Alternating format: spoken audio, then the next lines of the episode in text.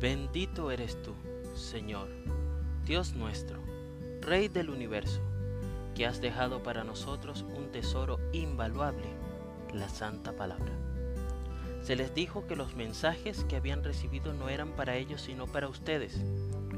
Y ahora esta buena noticia les fue anunciada a ustedes por medio de aquellos que la predicaron con el poder del Espíritu Santo, enviado del cielo todo es tan maravilloso que aún los ángeles observan con gran expectación cómo suceden estas cosas.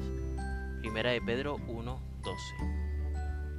Hemos escuchado historias de personas que han encontrado una botella con un mensaje o una carta, y luego de leerlo, han querido saber su procedencia y hasta inician una búsqueda exhaustiva para conocer quién lo escribió y cuál era su fin.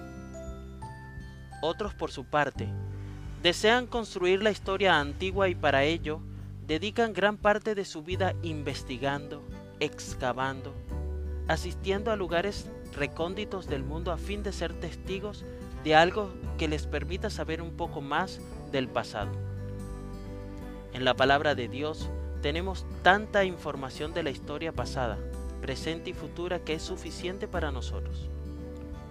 La Biblia recopila información que va desde el origen del mundo, el diluvio, la torre de Babel, en donde iniciaron los diferentes idiomas, referencia de gigantes, diferentes reinos y culturas, normas de vida y conducta, información de los imperios desde Babilonia hasta la venida de Jesús, entre otros aspectos fascinantes. Ese tesoro está a nuestra disposición. No necesitas realizar largos viajes para tener información veraz e incluso puedes ir a consultarle al autor si necesitas conocer un poco más. Acepta la invitación de Dios y comparte con otros el mensaje que aún los ángeles quisieran dar.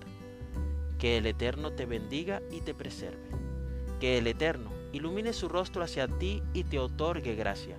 Que el Eterno eleve su rostro hacia ti y ponga paz